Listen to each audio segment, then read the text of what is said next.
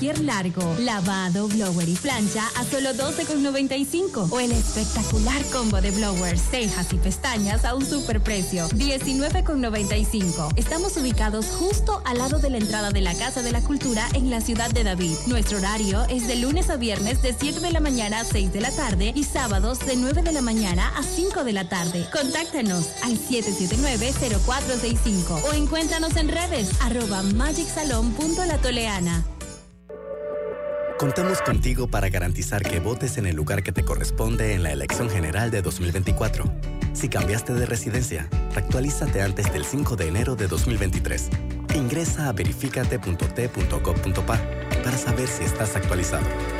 Si no lo estás, puedes actualizarte en cualquiera de nuestras oficinas en todo el país o también ingresar a tribunalcontigo.com. Tribunal Electoral. La patria la hacemos contigo. Bueno, me voy a comer con una estrella. Mmm. Espérate, ¿y tu esposa sabe? Claro, ella sabe que la estrella del sabor es American Star. Y por eso en la casa comemos delicioso. American Star, el tasajo, jamón, chorizos y embutidos más suaves, económicos y con el sabor que le gusta a todos. ¡Oh! ¿Me invitas a conocer esa estrella? Busca la estrella roja y azul American Star, la estrella de tu cocina.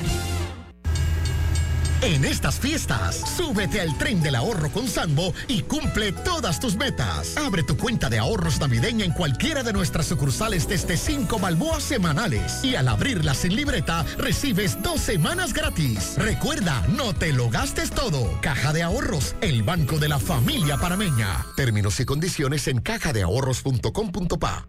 Paso a paso se construyen los cimientos de la Línea 3, una obra que cambiará la manera de transportarse de más de 500.000 residentes de Panamá Oeste. Metro de Panamá, elevando tu tren de vida.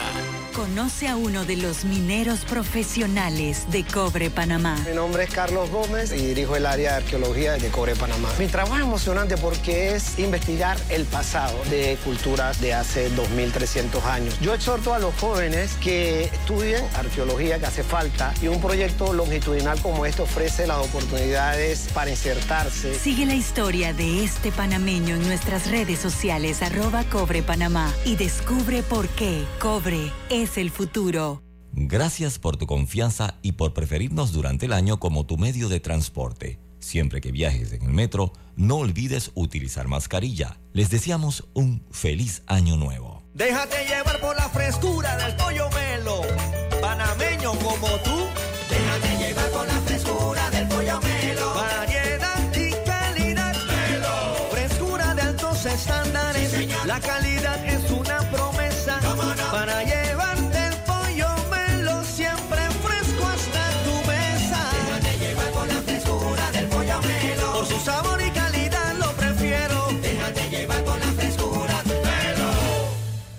Bambito Agua de Manantial, agua de origen volcánico filtrada naturalmente, envasada en su punto de origen. Para pedidos 206-0019-6942-2262. Bambito, agua de manantial. Contamos contigo para garantizar que votes en el lugar que te corresponde en la elección general de 2024.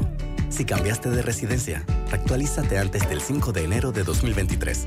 Ingresa a verificate.t.gov.pa para saber si estás actualizado. Si no lo estás, puedes actualizarte en cualquiera de nuestras oficinas en todo el país o también ingresar a tribunalcontigo.com. Tribunal Electoral. La patria la hacemos contigo. Hace 25 años llegó Más Móvil, la señal que el país esperaba para avanzar con las últimas tecnologías. Una señal de unión que ha cerrado brechas. Una señal de progreso con grandes aportes a la economía de Panamá. Una señal de innovación con una potente red de fibra, más TV total y más Wi-Fi 360. A simple vista es solo tecnología, pero es el talento de nuestra gente, la verdadera señal del futuro. Más Móvil, la señal de Panamá.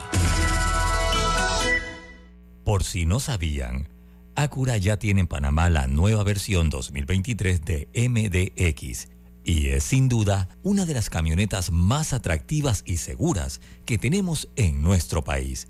Te invito a conocerla en su sucursal de Costa del Este. Atrae la emoción de viajar con un préstamo personal de Credit Corp Bank y obtén esas vacaciones que tanto mereces. Solicita el tuyo ya al 800-7555 o visita nuestras sucursales. Credit Corp Bank.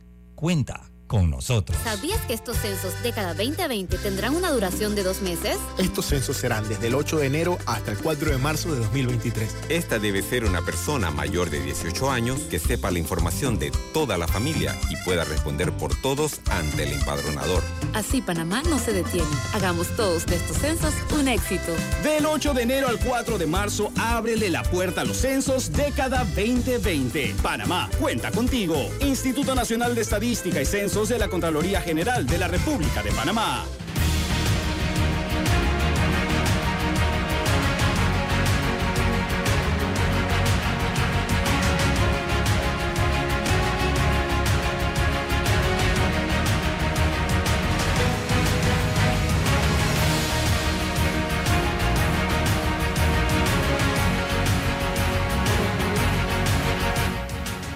¿Qué tal mis amigos? Tengan todos muy buenos días, bienvenidos a este su programa Sin Rodeos a través de Omega Estéreo, emisora con cobertura nacional. Eh, aquí estamos precisamente para el análisis de los temas. Vamos a darle la oportunidad a nuestros invitados y vamos a estar conversando con eh, una persona vinculada al mundo del turismo, eh, propietaria de Colombia Tours Sandy Cohen. Eso va a ser en breve eh, la oportunidad que vamos a tener de conversar con ella en la mañana de hoy. Tengo en sala muchos eh, miembros precisamente eh, del sector turismo que van a estar participando como espectadores. la directiva de la Asociación eh, Apavit van a estar aquí como espectadores mientras Sandy conversa con nosotros. Pero antes de eso, César, yo sé que usted tiene su manera de pensar, pero sobre la base de considerar dos cosas. La primera, la libertad de expresión en Panamá. Otra cosa, el hecho de que, aunque yo no esté de acuerdo con lo que uno diga, con lo que otro diga, lo defenderé con mi vida, el derecho a decirlo. Eh, y que un político que aspira a gobernar este país esté pidiendo que se denuncie para una cuenta de un medio de comunicación digital, porque eso es, para que la cierren, da terror y da terror porque eso significa, don César, y se lo digo claramente, una advertencia, aténganse a las consecuencias. Porque si yo llego a gobernar, eso es lo que nos está diciendo esta persona. El que disienta, el que cuestione, el que critique, se tiene que enfrentar a exactamente lo mismo.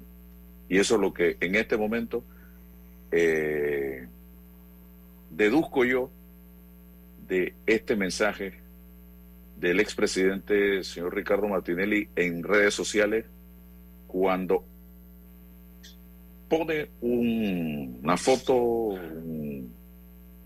de foco y dice ellos viven cuando alguien les da la extorsión es un delito penado por ley.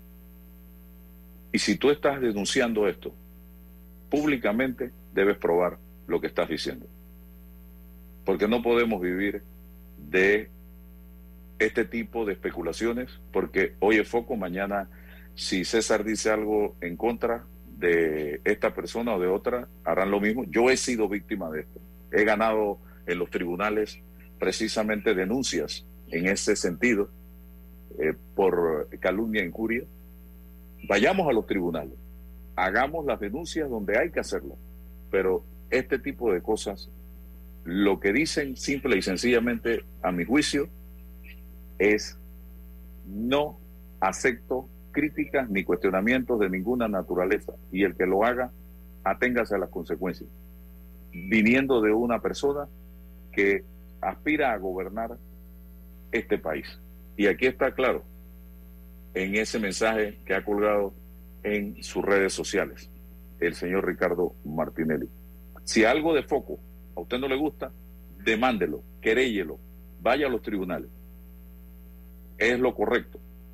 Lo que se debe hacer porque ahí están, ahí las normas legales. Y que Foco es un medio, no es un medio, sí es un medio reconocido, no solo localmente, sino internacionalmente, por eh, ser un medio digital, como muchos otros medios digitales. Está, eh, la verdad, está en segundos, están muchos medios digitales actualmente operando, tanto en Panamá como en cualquier país del mundo en la actualidad. César. Buenos días Álvaro, buenos días a todos los que están con nosotros en sala digital y buenos días a los que nos escuchan. Es una responsabilidad para todos los actores en democracia jugar su papel y su rol con honestidad, con lealtad, con sentido, hombre, decir sentido de patria es como un poco utópico, pero con sentido de patria. Es decir, mi responsabilidad en este espacio es desde los hechos plantearlo lo más fidedigno que pueda, que conozca. Desde la opinión, una opinión eh, con, con, fundamento, una opinión con contexto, una opinión con, con lógica. Eh, ayer precisamente lo discutíamos un asunto del alcalde de San Miguelito sobre el tema de las cuotas obreros patronales. Y aunque no me gusta, fíjate, aunque no me gusta el talante del alcalde, hice una reflexión desde, desde la base jurídica, que no es un delito penal desde la base jurídica, aunque no me guste. Ah, pero si tergiverso la verdad y, y, y, no hago mi trabajo y no cumplo mi rol, entonces digo otra cosa. ¿Comprende? Entonces, ¿qué quiero decir con esto? Todos los medios de comunicación en democracia tienen que obligatoriamente procurar la verdad de los hechos.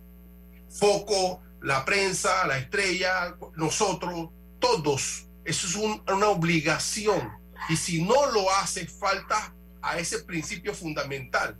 Entonces, eh, cuestiono Foco, hoy yo cuestiono a Foco, no pido el cierre, cuestiono a Foco en el sentido de por qué no publicó el listado total de, de, de los auxilios económicos, cuando dijo aquí en este programa que los tenía. Entonces, ¿cuál es la razón de no haberlo publicado? Eso es faltar a la verdad. Entonces, ah, no lo cuestionamos por la libertad de expresión. No, no, la libertad de expresión no dice eso. Tenemos que cuestionar e, e, ese compromiso con la verdad de ese medio de comunicación. Pedir el cierre del poder no lo podemos permitir porque aniquila precisamente la promoción de la libertad de expresión y de la verdad. La aniquila y tenemos que combatir cualquier poder político de cualquier naturaleza que camine en ese sentido. Por eso, Álvaro, que todos tenemos que jugar un rol frente a la verdad de los hechos. Y, el fin fundamental, el fin fundamental de todo esto es ofrecerle a quién, a la ciudadanía esa verdad. El que no la cumple tiene que ser criticado, censurado, no por el hecho de ser un medio de comunicación. Ese es mi punto, Álvaro. No estoy de acuerdo con ningún cierre de ningún medio, pero si este medio no cumple con la verdad, requiere la crítica, requiere la autorregulación. Totalmente. Requiere renovarse. La crítica. bueno, y Foco necesita, que, necesitamos preguntarle aquí, ¿por qué usted no publicó? Porque cuando usted nos dijo aquí que tenía un listado de, los de los... Ahora ya no lo publicó, ¿qué fue lo que pasó allí? Algo pasó allí extraño, no normal, porque el trabajo de un medio es ese, poner en perspectiva la verdad, don Igual está, infórmate, y hay muchos otros medios de comunicación que están haciendo una tarea, que están jugando un rol y que definitivamente no, no hacen las cosas al 100% de la perfección. Son seres humanos, cometen errores, hay cosas que hay que cuestionarles. Totalmente de acuerdo contigo, César. Pero pedir una campaña masiva o hacer una campaña masiva para que Instagram cierre una página o un medio digital que está jugando un papel que otros medios no están jugando en este momento y que han descubierto y han denunciado cosas que otros medios no han hecho. Es realmente peligroso para cada uno de los medios de comunicación y periodistas que se enfrentan a la verdad en este país todos los días del año, porque nos están diciendo claramente, voy contra ustedes, si ustedes no bajan la guardia, como en un momento dado este servidor fue amenazado de muerte desde el gobierno en ese lapso, de, en ese quinquenio 2009-2014, con un mensaje alto y claro diciendo, si no te callas la boca. Si sigues criticando, vas a amanecer con la boca llena de moscas. Así, literalmente, como se lo estoy diciendo. ¿Queremos volver a eso? Ojo, señoras y señores, porque ese es el mensaje que nos está enviando este caballero. Bien, eh, Sandy está con nosotros y este tema es sumamente importante porque yo decía ayer en un tuit, nosotros lo que más necesitamos en este momento es inversión, nosotros lo que más necesitamos en este momento es generación de fuentes de empleo y pareciera que no queremos entender ese mensaje, señoras y señores. Pareciera que eh, hacemos una cosa con las manos y la desbaratamos con los pies. Yo decía ayer, y se los leo por acá, porque hay dos mensajes que me dan pie para comenzar esta entrevista, y es lo siguiente. Tremenda incongruencia del gobierno. Hablan de atraer turismo e inversión y adoptan medidas que lo que hacen es ahuyentar a la industria de cruceros. El mundo nos mira, señores. Panamá necesita estrategias que nos hagan atractivos a la inversión internacional. Y lo otro que posteaba esta mañana es, mientras Panamá se siga manejando en función de los intereses de quienes gobiernan y no del pueblo, seguiremos hundiéndonos cada día más. En cada obra, compra o concesión de gobierno siempre prevalece el que hay para mí.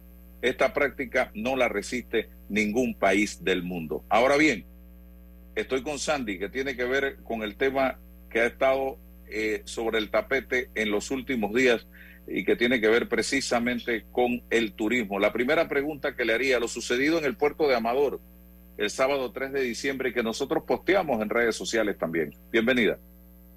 Hola Álvaro, hola a todos, buenos días. Gracias por la oportunidad, muy importante que haya gente que le importe esto, porque de verdad es frustrante. Y, me preocupa la desidia, la desidia del, gobierno, la desidia de tantas personas, o sea, el, que me importa. Eh, les hago un, resumen rápido. En el 2018, Norwegian eh, supo de, de, la construcción del, del puerto de Amador y se interesó y empezaron las negociaciones con el gobierno para mandar barcos y hacer la ruta que embarcara y desembarcara en Colombia y en Amador, cruzando por el canal de Panamá y visitando las islas del Caribe, una ruta hermosa sin visa a Estados Unidos, una oportunidad buenísima para mucha gente que no tiene visa. Eh, bueno, yo, voy a hablar siempre por mí, por mis pasajeros, por mi agencia y por mi responsabilidad aquí de manejar a los pasajeros de nosotros y de, las agencias de Panamá. No estoy hablando por el crucero, pero igual, eh, igual mm, es importante que sepan. Se hacen las negociaciones, a ver, hay un contrato, hay un convenio, el país se compromete a tenerle el puerto listo para cuando el barco va a venir a Panamá. ¿Qué, qué hacen las navieras? Todas entonces, programan en su sistema de reservas, lanzan como, como destino nuevo, le hacen tanta publicidad, Panamá, Canal de Panamá, con la, los nueve días, siete días de cruce del canal, que eso es lo más bonito, lo más importante, y se programan tres años antes. Entonces, ¿qué pasa? En tres años antes empieza la venta al crucero y hay pasajeros. Llega el momento, tres años después, bueno, a ver, eso empezó en el 2018, ya sabiendo que ya hay, ya está programado en sistema, ya se está vendiendo en el mundo entero, ¿sí? Llega el momento y cómo es posible que no hay puerto, no hay puerto, no se prepararon, no les importó. Nosotros llamábamos a, a, ver qué, cómo iba a ser la logística. Nosotros de la oficina fuimos preocupados, fuimos hace tres meses a visitar el puerto para ver qué es lo que estaba pasando y cómo iba a ser la logística, porque nuestros colegas, o sea, nosotros somos los representantes de Panamá, pero los que representan en Argentina, en Chile, en, Ecuador, en, México, están llamando, cómo va a ser porque están nuestros clientes, quieren saber qué hotel, cómo es el transporte al puerto, todas esas cosas, la logística que uno normalmente tiene cuando va a viajar. No sabíamos, no teníamos nada que contestar. Decidimos ir hace como tres meses a ver el puerto. Nos dieron la entrada y nos hicieron el tour. Bueno, el tour, entre comillas. Construcción total, esta no era negra, cero, así, todo, todo lleno de, basura de construcción, no hay carretera para entrar, no hay una señalización. Eh, es súper peligroso para cualquier turista porque eso es una construcción, o sea, como que cuando uno va a una construcción tienes que ponerte el casco y, todo con seguridad, bueno, hay nada, y así es como entraron y salieron los turistas, es una cosa horrible. Entonces no hay espacio para nada. Entonces, ¿qué pasa? Que, que llegó llega el momento todavía dos días antes, tres días antes, un día antes, estamos preguntando, pero ¿a dónde van a llegar nuestros pasajeros? Por favor, alguien que nos diga, ¿a dónde tienen que llegar para que, el taxi, que la familia los deje para entrar al, al, barco? Bueno, eso el sábado la gente le tocó llegar a a Flamenco, porque ahí nada más siguieron los, la línea de carros, porque es que no hubo ni siquiera una notificación, de verdad es que nada ni por escrito.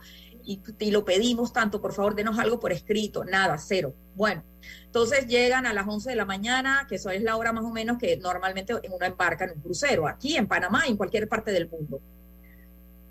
Bueno, primero había que desembarcar a la gente que venía en el barco, que eran 1.800 a 2.000 personas, no estoy segura, pero por ahí anda la cantidad con 3.000, 4.000 maletas, 3.500 el montón. Primero hay que hacer ese, esa logística. Es muy, la logística de embarcar y desembarcar es muy importante y muy delicada. Tiene que haber una coordinación con todo porque, para que no pase lo que pasó el sábado.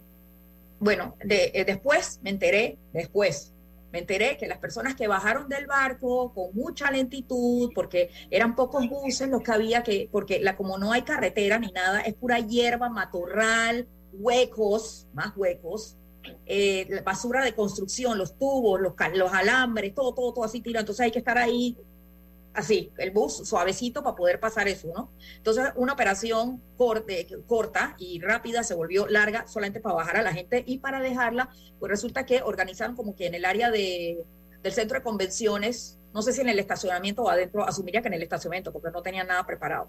Eh, para que la gente llegue, dejara, eh, buscara a sus familiares o los taxis de turismo o los buses, todo lo que estuviera organizado para llevarse a los, a los, al resto de los pasajeros que no viven en Panamá a empezar sus tours, los que se quedaban o los que se iban al aeropuerto.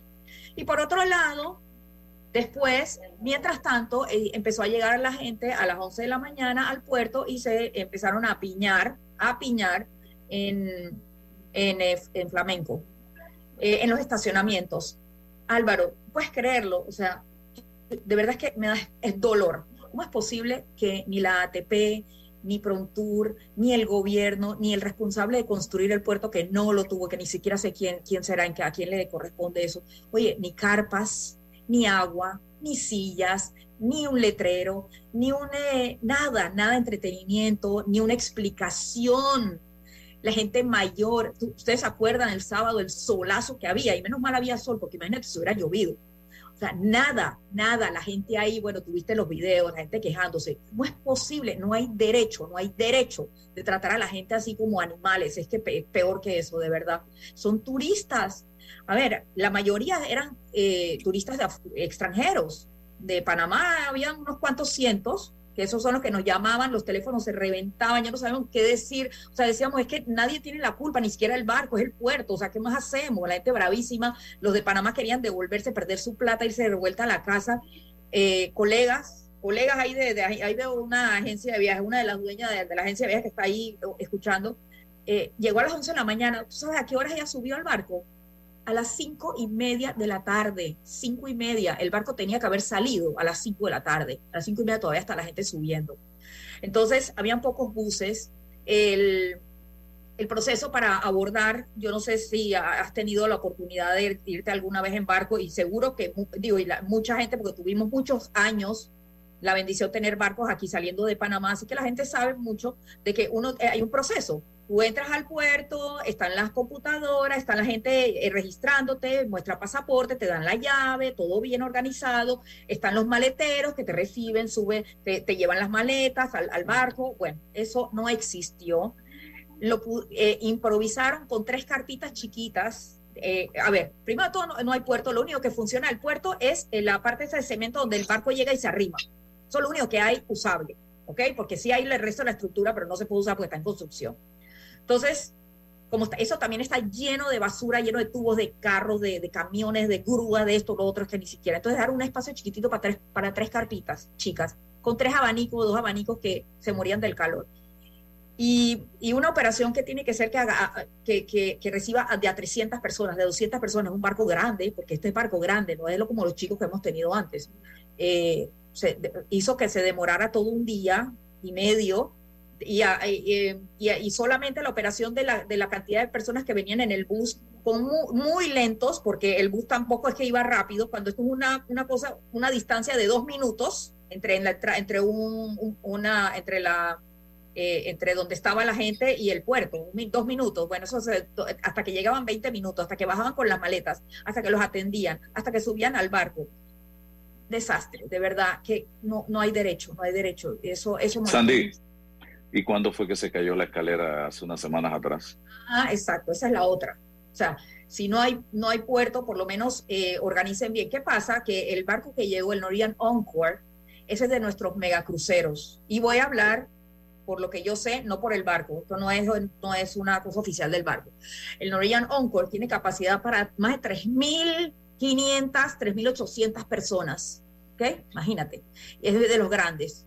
Y entonces, bueno, llegan en la mañana bien, está una rampa ahí, cualquiera. Eh, no sé de dónde salió esa rampa. Y, y, y entonces, bueno, los pasajeros bajaron perfecto. En la tarde, ¿qué pasa? La marea sube y en vez de que la rampa quede a una mm, distancia así, quedó como una pirámide. Y claro, eso se cayó, la gente se, partió en la mitad, no, no aguantó el peso y la gente se cayó, gente que quedó en el hospital. Y yo no sé, yo no he visto ni siquiera una disculpa, una notificación a nivel nacional, nada. que se que alguien diga algo, nada. Es que de verdad es, duele, Una pregunta, frente a ese dolor que sentimos todos y frustración, eh, ¿Tenemos ministro de turismo en este momento? ¿Hay, ¿Hay alguna autoridad que esté dando la cara realmente por todo esto? Mira, yo no soy política, no me interesa la política, yo me dedico al turismo y esa es mi pasión. Pero yo te digo algo, nosotros llamamos a la ATP, mira, para pedir, a, veces nos, nos, ayudan, nos apoyan, pero de, por ejemplo, invitaciones. Miren, cuando un barco llega a Panamá, un barco nuevo, por primera vez llega a Panamá, hay un acto muy bonito, un acto protocolar de intercambio de placas. Eh, ¿Qué significa eso? Que el barco trae una placa para el puerto, para entregarlo, y el puerto hace una placa bonita para entregarle al barco, y el barco la cuelga en, su, en una de sus eh, áreas del barco, y uno puede ir a verla y tomar la foto. Yo siempre voy y veo las placas de Panamá y me tomo la foto con la de Panamá, porque eso para mí es un orgullo. El barco, el Norwegian Jewel, llegó por primera vez a Panamá en marzo de este año. Eh, ahí llegó a Colón la primera vez. Bueno, organizamos, llevamos prensa, eh, ustedes estaban ahí.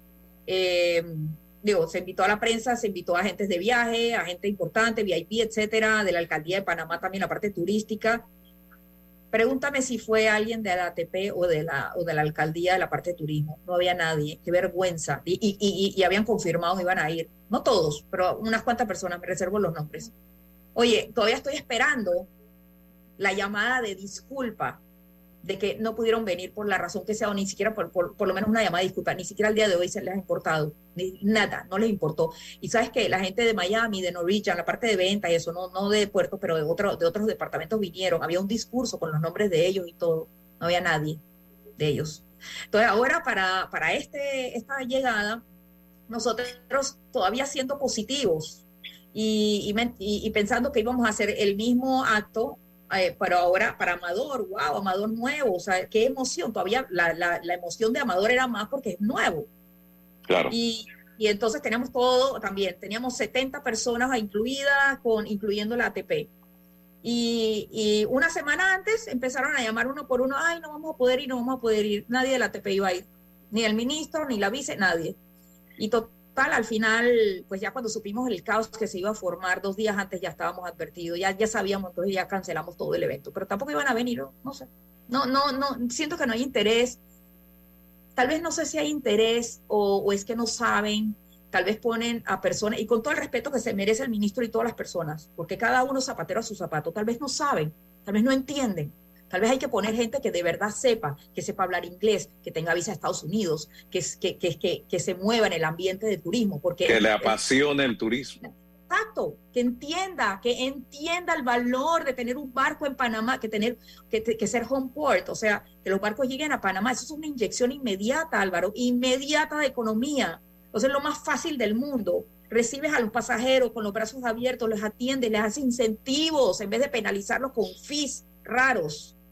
Eh, les pones incentivos para que bajen, para que hagan tours, eh, preparar a, la, a todo el gremio de transporte para que no hayan huelgas, por favor, cada vez que llega un barco nuevo hay una huelga de, taxis afuera, ¿por qué? Si ya saben que esto viene desde hace Todos los cruceros tienen su programación tres años antes. No me decir que tres años antes no pueden organizar, llamar a todos los taxis interesados y a todos los buses de, interesados. ¿Quién le interesa trabajar? No sé qué. Prepárenlos, arréglenlos, pónganle su seguro como debe ser.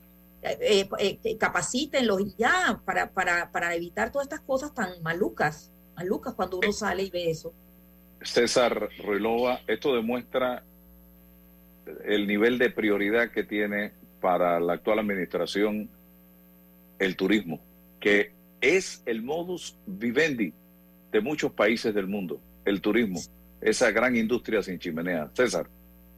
Eh, cuando cuando eh, se dice que, eh, a ver, para mí hay una política con, con P mayúscula y la política con P mayúscula precisa y requiere que una decisión de este tipo vamos a, vamos a generar la infraestructura en un puerto de cruceros, es una decisión política, em, y esa decisión va a estar entrelazada y vinculada con el turismo, con la promoción del turismo. Entonces, no solamente es necesario la especificación técnica para que un crucero de ese tamaño pueda, pueda llegar, sino entonces las coordinaciones, la infraestructura, esos son decisiones políticas, pero con P mayúscula.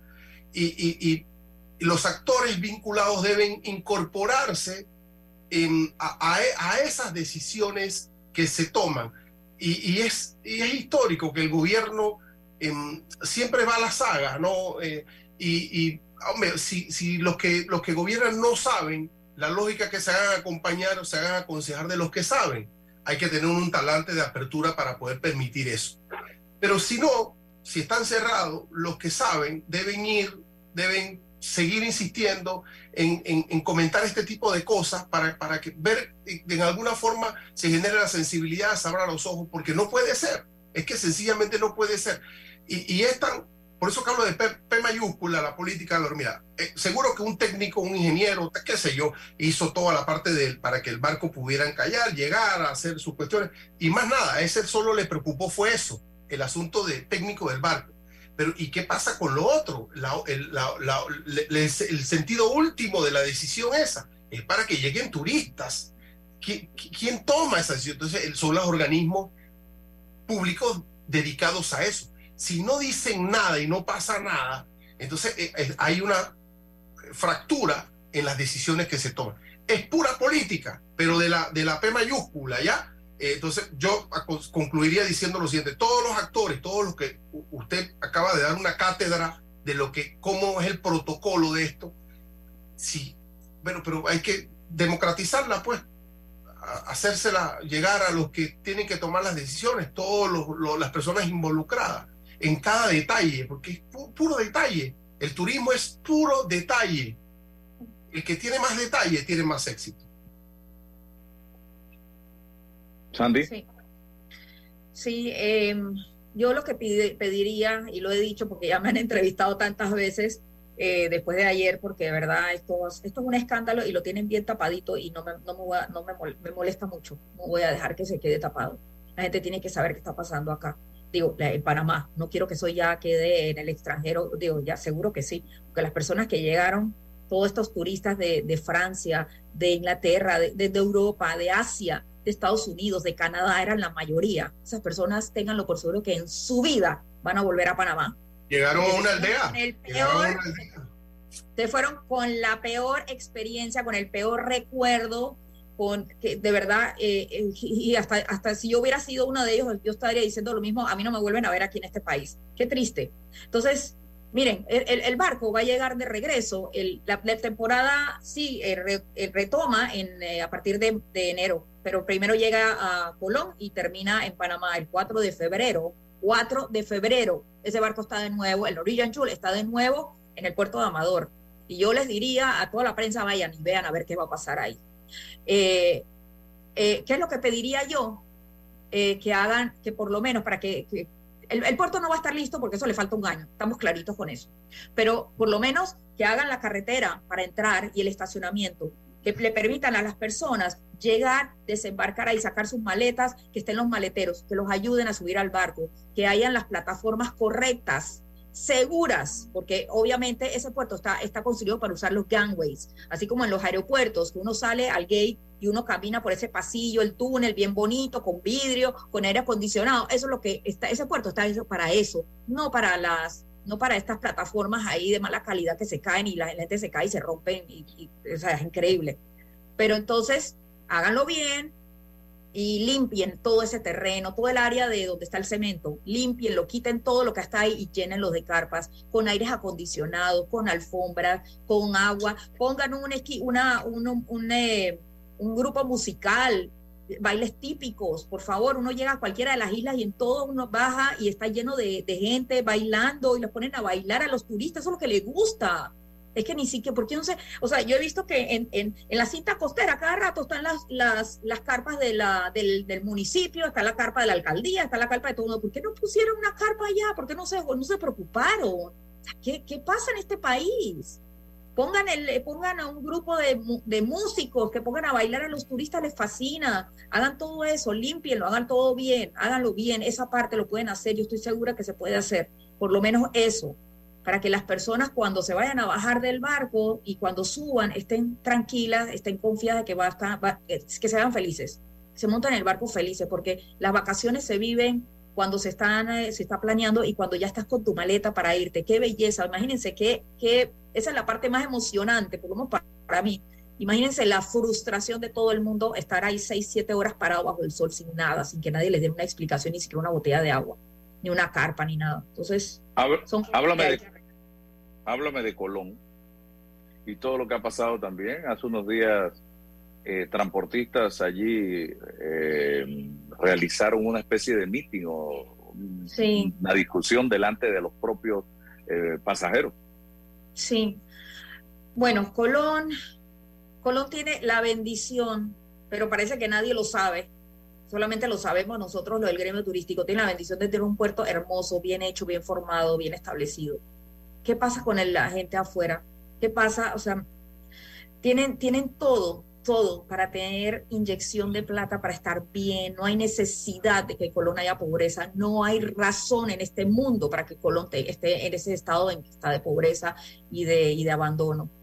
No sé, no sé las responsabilidades. Como digo, yo nada más soy, estoy en el turismo, pero, pero las calles son un asco. todo sucio, la basura, los huecos, los huecos, el, peligro. Eso es lo que ve el turista cuando llega a Colón, cuando esa es la primera impresión.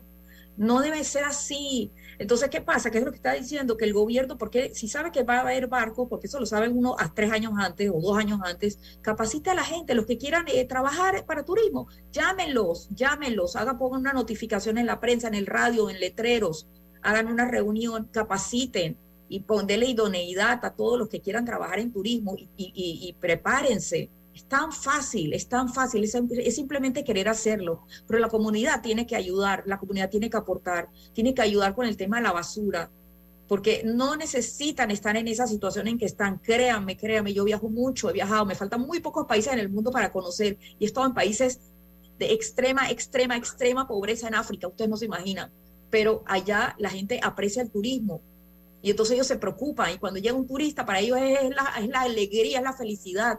Yo quiero contar, yo tengo una anécdota, tengo tiempo, es, muy corta. Sí, sí, dele, dele, dele, dele. De Colón, y con todo el respeto que se merece la gente de Colón, pero esto me lo dijo un amigo, como, como yo, eh, uno de mis amigos world travelers, de estos viajeros extremos vino hace unos años, esto no pasó ahora, eso pasó hace ya varios años, pero me quedó aquí en la cabeza, me dolió, todavía me duele. Llegó, él, es una persona que estaba viajando alrededor del mundo, ya es uno de los 300 personas que ya, ya conoce el mundo entero, ¿sí? En esa época le faltaba muy poquito para, para terminar, pero ya había ido a lugares como Somalia, como Irak, como Libia, eh, Siria, durante la guerra, o sea, había ido a lugares así, ¿no? Y en Asia.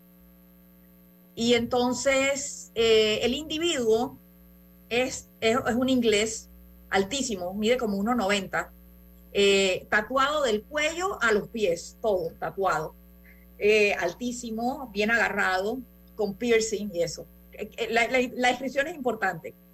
Llega él llega él a Panamá por primera vez a conocer este su país, para poner el ganchito, ya conoce Panamá. Bueno, el primer día fue a Colón y yo me, quedé a encontrar con él, tomamos un café al día siguiente y le pregunté, hey, cuéntame, ¿te gustó Panamá? ¿Qué hiciste en Colón? Cuéntame todo, yo emocionada, está en mi país. Me dice, mira, Sandy, yo, bueno, ayer fui a Colón, fui al, a, las exclusas, me trataron divino, me atendieron espectacular en las exclusas del canal, me, me, encantó, me fascinó, bueno. Pero te voy a contar algo. Yo he estado en muchas partes del mundo, en lugares de guerra y, de, y en conflicto y en guerra, ¿sí? Y cuando yo llego, me han atendido divinamente bien y no, y no me, a, a pesar de que son lugares donde hay guerrillas y hay esto, nunca me sentí con miedo. Nunca me sentí con como en Colón. En Colón es la única vez en mi vida, y ese, estamos hablando de un hombre grande, y que no está, y que se ve como todo, todo tatuado. Me dice, nunca me había sentido tan asustado, mejor dicho, nunca me había sentido asustado como en Colón. El taxista que lo llevó de Panamá me dice, es que señor tan bueno, él me decía, por favor, no vaya, no vaya allá, no vaya allá. Él quería ir a meterse por todos estos lados, porque eso es lo que hacen los viajeros extremos, se meten por todos los huecos y van solos. Él lleva su camarita para, para registrar sus viajes. Me dice, que el taxista, él dijo, él le dijo, sabes que si no quieres venir, déjame acá, para aquí un momentito. Él se bajó del carro y el taxista tan preocupado, un señor mayor, me, le dijo, sabes que yo mejor voy con usted, no lo voy a dejar solo. Bueno, caminaron por no sé qué calle. Me dice, nunca en mi vida me había sentido tan amenazado y asustado. Me veían como que me querían, no sé. La, la gente lo veía así raro, feo, horrible. eso, eso fue la, la anécdota de Colombia. ¿Por qué? ¿Por qué pasa eso si los turistas quieren ir a conocer el país, quieren conocer a su gente, quieren charlar, con los, con los, locales, les fascina sentarse en los restaurantes, en las, en las cantinas, charlar con ellos, comer con ellos la comida típica, les fascina tomarse fotos con todos los locales y eso fue el trato de Colón. Ahora, yo tengo la otra, eh, la otra, la otra, y esta ya es más rápida. Cuando yo tenía mi programa de Bon Voyage, que yo grababa eh, siempre en el extranjero, pues tuve la oportunidad una vez y dije, ¿sabes que vamos a ir a Colón a grabar? Quiero ir a Colón. Fuimos a Colón y grabamos, obviamente, la parte bonita y eso, la parte, o sea, porque yo me dedico a la parte alegre y bonita. A mí no, la parte mala no, no es lo que yo, no es lo mío. Y salió el programa y me llamaban mis amigas, muertas de la risa. Sandy, ese Colón, ¿de qué Colón, de qué país? Me decía, no, es el Colón de aquí para que vean. Me decía, nunca se me olvida. Colón de qué país? El de aquí para que vean. Mira, quitando la parte de la basura, los huecos y la parte mala, Colón es una belleza, es una belleza y hay que hacer algo por Colón. Y muy buena gente. Hay gente buena en Colón. y eso hay que resaltarlo.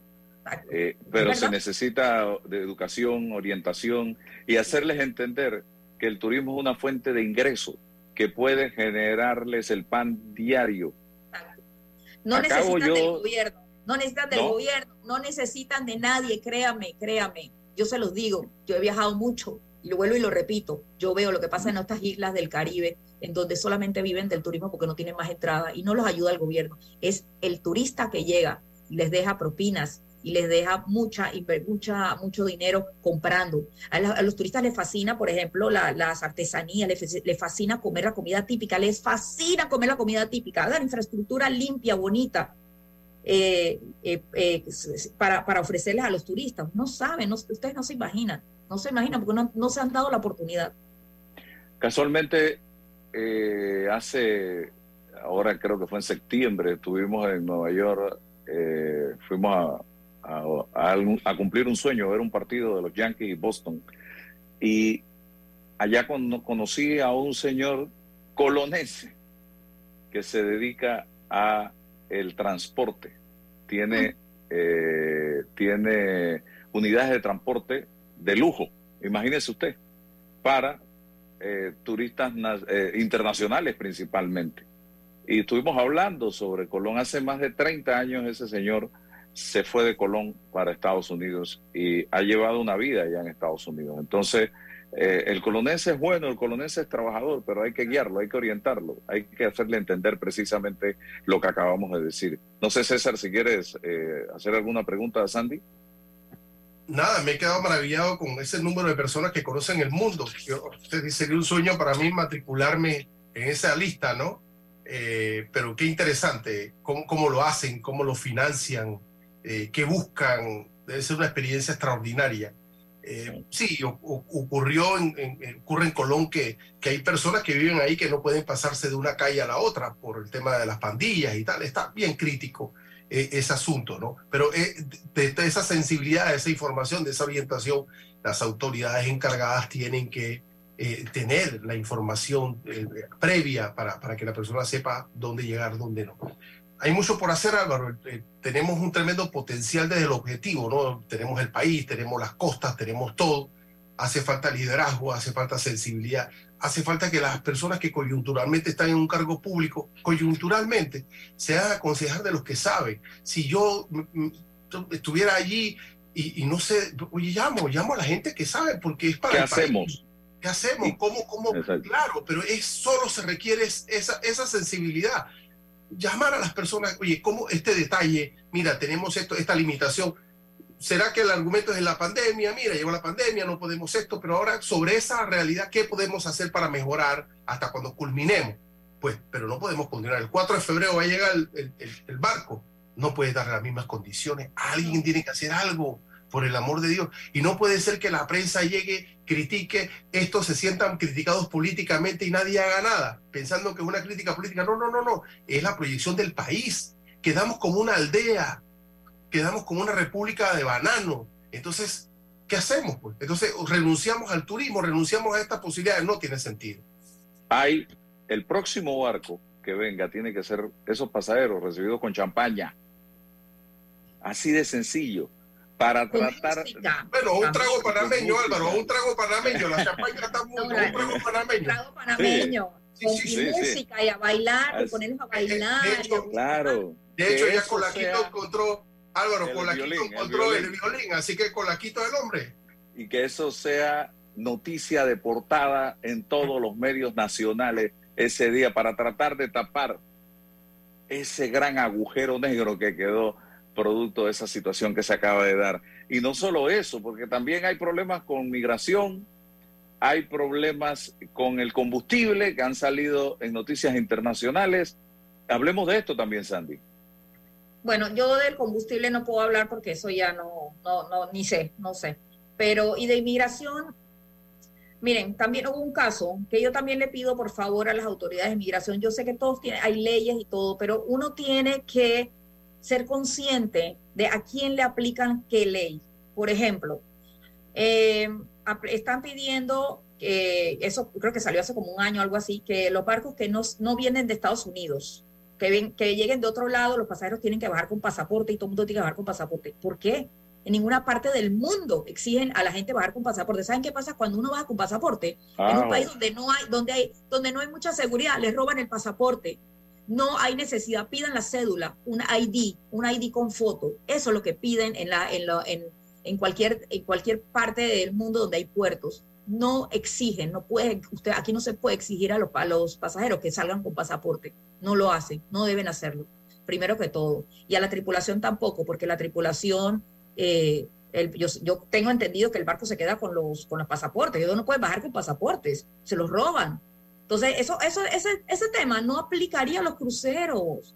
Por favor, pidan una ID, eso es todo, una, una cédula o como sea, que tenga foto y con eso es suficiente. Eso es número uno. Número dos, tuvimos, también hubo el caso de desafortunado de tres, de tres eh, pasajeros que llegaron a Panamá. Este barco, el Norwegian Jewel, que salió el 3 de, de, de diciembre, el 24 de noviembre llegó a Colón. Ahí embarcaron las personas, ¿sí?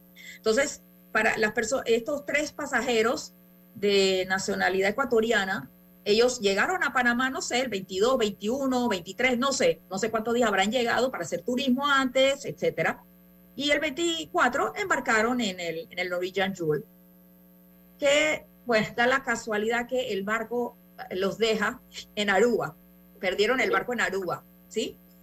un señor mayor de 87 años con sus dos hijos o la esposa, no sé. Yo nada más sé que el señor de 87 años eh, perdieron el barco. Okay. ¿Cómo queda uno cuando pierde un barco? ¿Cómo uno está en Aruba? El short, la camiseta, la gorra, la llave del barco, porque para bajar del barco tienes que bajar con tu llave.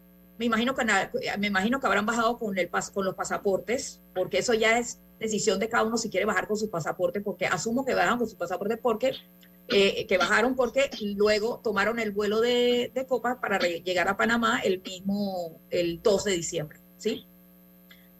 Llegan así, con lo que llegaron encima, y la toalla y el sombrero. Oigan, esa gente está registrada de que llegaron el 23 o el 22 y pregúntame si los dejaron salir del aeropuerto. No los dejaron salir del aeropuerto. No, y, el barco mandó un capture, me lo mandó a mí, diciendo, ahí, estamos, escribimos a todos los correos de inmigración de Panamá, o sea, al final me llegó a mí el mensaje que si nosotros podíamos ayudar. Entonces, ahí viendo a ver a quién, mandamos mensaje, por favor, les mandamos el número de la cabina, el número de confirmación del barco, el, de, los pasajeros, los nombres completos del pasajero, número de pasaporte. Oigan, estos señores estaban en el barco, vinieron para el barco, ya entraron a Panamá, necesitan salir del aeropuerto. Primero todo, para descansar, para irse un hotel con ese señor de 87 años ahí, quedado en el aeropuerto. Y número dos, tienen que buscar las maletas, tienen que esperar el, eh, ir al, al, muelle. El tres, cuando llega al barco, cuando baja la maleta, buscar sus maletas y después irse. No los dejaron salir del aeropuerto. ¿Por qué? ¿Por qué? O sea, ya entraron a Panamá una semana antes, nueve días antes. Entonces mandaron a una persona del aeropuerto X. Llegan al puerto, menos mal, alguien de mi oficina, mi socio fue al aeropuerto a dejar a alguien de, que se iba ahí. Y, le dio por preguntarle a alguien que estaba parado, oiga, ¿usted es el que viene a buscar las maletas de los pasajeros? Sí, sí, sí. Bueno, le tocó a esta persona de mi oficina, Alfredo, eh, mi socio, a, buscar a ver, hey, atiéndanlo, atiéndanlo. Él es el, de, que vino a buscar las maletas de los ecuatorianos, entreguen las maletas. O así, no, ese muchacho se queda ahí parado, los ecuatorianos pierden su vuelo. Qué mal gusto.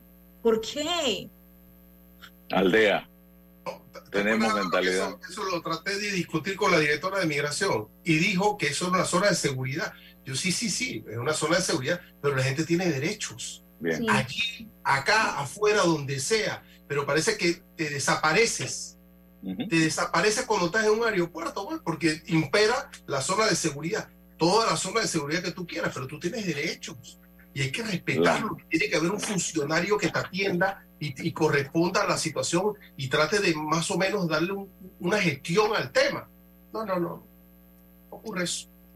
Prevalece el tema de la zona de seguridad sobre el ser humano. Hay que ser un poco empático, hay que ser, hay que, hay que ayudar, hay que, o sea, no todo es malo, no todo el mundo es malo, o sea, no, hay, hay ciertas, ciertas ocasiones en que uno tiene que resolver para el bien, no hay que tratar a la gente así. Eh, bueno, o sea, hay tanto que hacer en Panamá, pero yo sí quisiera, o sea, ¿qué tan fácil es de hacer las cosas bien y, y, cuando uno, cuando la, cuando termina el, el mandato, el gobierno, hey, salir con, una, con, con, la cabeza en alto, en vez de que después lo agarren a puños y patadas, como ya ha pasado, salir con la cabeza en alto y, y que todo el mundo siempre se acuerde, hey, este fue el mejor presidente, este fue el mejor ministro, se fue, o sea, que lo recuerden a uno como haciendo el mejor. ¿Qué tan fácil es hacerlo en vez de salir con el juega vivo y las cosas? O sea, qué pena me da decir esto, me da mucha pena. Y vuelvo y digo, yo la política no, la, no, no me interesa, pero, pero nos afecta a todos nos afecta a todos, en todo momento, en todo sentido. No es justo. Este país es de todos. O sea, yo amo mi país. ¿Por qué tenemos que estar en este sufrimiento? Este Ahora, ¿hay algo positivo en todo esto? ¿Algún detalle, algún hecho? Porque usted comentó que usted va por lo positivo. ¿Hay algo bueno que nos pudiese comentar? Bueno, que, que yo, yo aspiro, yo sé que vienen, vienen más barcos, vienen más seguro que van a haber más barcos. O sea, lo que hay que hacer es estar eh, positivo de que, de que las cosas van a salir bien de adelante. Y dar un giro. Una advertencia de que no hay mal que por bien no venga, ese es por mi, parte positiva, no hay mal que por bien no venga, esto pasó una vez, pero no vuelve a pasar más, por favor, no vuelva a pasar más. Y, que y dar un giro de 180 grados. Exacto. Y de verdad que es fácil. Es claro, que se puede, nada más se necesita la voluntad de la gente la voluntad, la alegría, la emoción, la, entender de qué se trata esto. Oigan, y, quedar con el nombre de uno en alto y decir que uno, yo siempre me acuerde, esta, esta persona de verdad siempre fue, gracias a esta persona, está pasando esto. O sea, que, que, que quede siempre como el mejor del gobierno, no el peor. un, un mensaje en este momento al presidente Cortizo, porque yo sé que este programa lo monitorean en presidencia. Presidente Cortizo, después de haber visto las imágenes del fin de semana, usted ayer lunes debió haber llamado a las 7 de la mañana a toda la gente responsable de este tema para decirles qué pasó aquí, señores. Es la imagen del país, es la imagen de Panamá la que está quedando mal ante el mundo. Y son gente que necesitamos que regresen y que se conviertan en agentes multiplicadores de que Panamá es un país acogedor, un país noble, un país bueno. Y nada de eso se llevó esa gente, porque lo primero que le dimos fue sabor a aldea, señoras y señores. Entonces, llamar a la gente y decirle, así como le puso plazo a Minera, ustedes tienen un plazo de tantos días, señores, para que esto funcione y para que esto esté en buenas condiciones, en óptimas condiciones, porque yo personalmente voy a ir a verlo en tanto tiempo. Y si eso no está listo, se van todos. Así de sencillo. Usted tiene que gobernar, señor presidente. Porque usted dijo que usted no está hecho de leche condensada. No lo estoy diciendo yo, lo dijo usted. Bravo, molesto, eh, reventando mesa, golpeando mesa. Bueno, ahora golpeele la mesa a toda esta gente que demuestren para qué están en, ese, en esos cargos y en esos puestos. Y que no, no, no quisiera yo pensar que es que no le han pagado a la empresa que estaba haciendo los trabajos y por eso la empresa no ha terminado de hacer los trabajos, que esa es otra. Esa es otra. Yo no quiero pensar, no quisiera llegar hasta allá. Sandy, para terminar. Mensaje. El mensaje es, yo también, señor presidente, con todo el respeto que se merece, por favor ayúdenos. Ayuda al gremio turístico porque eso es una buena eh, impresión para el país y es, y es, la más económica, es la más barata, es la más fácil.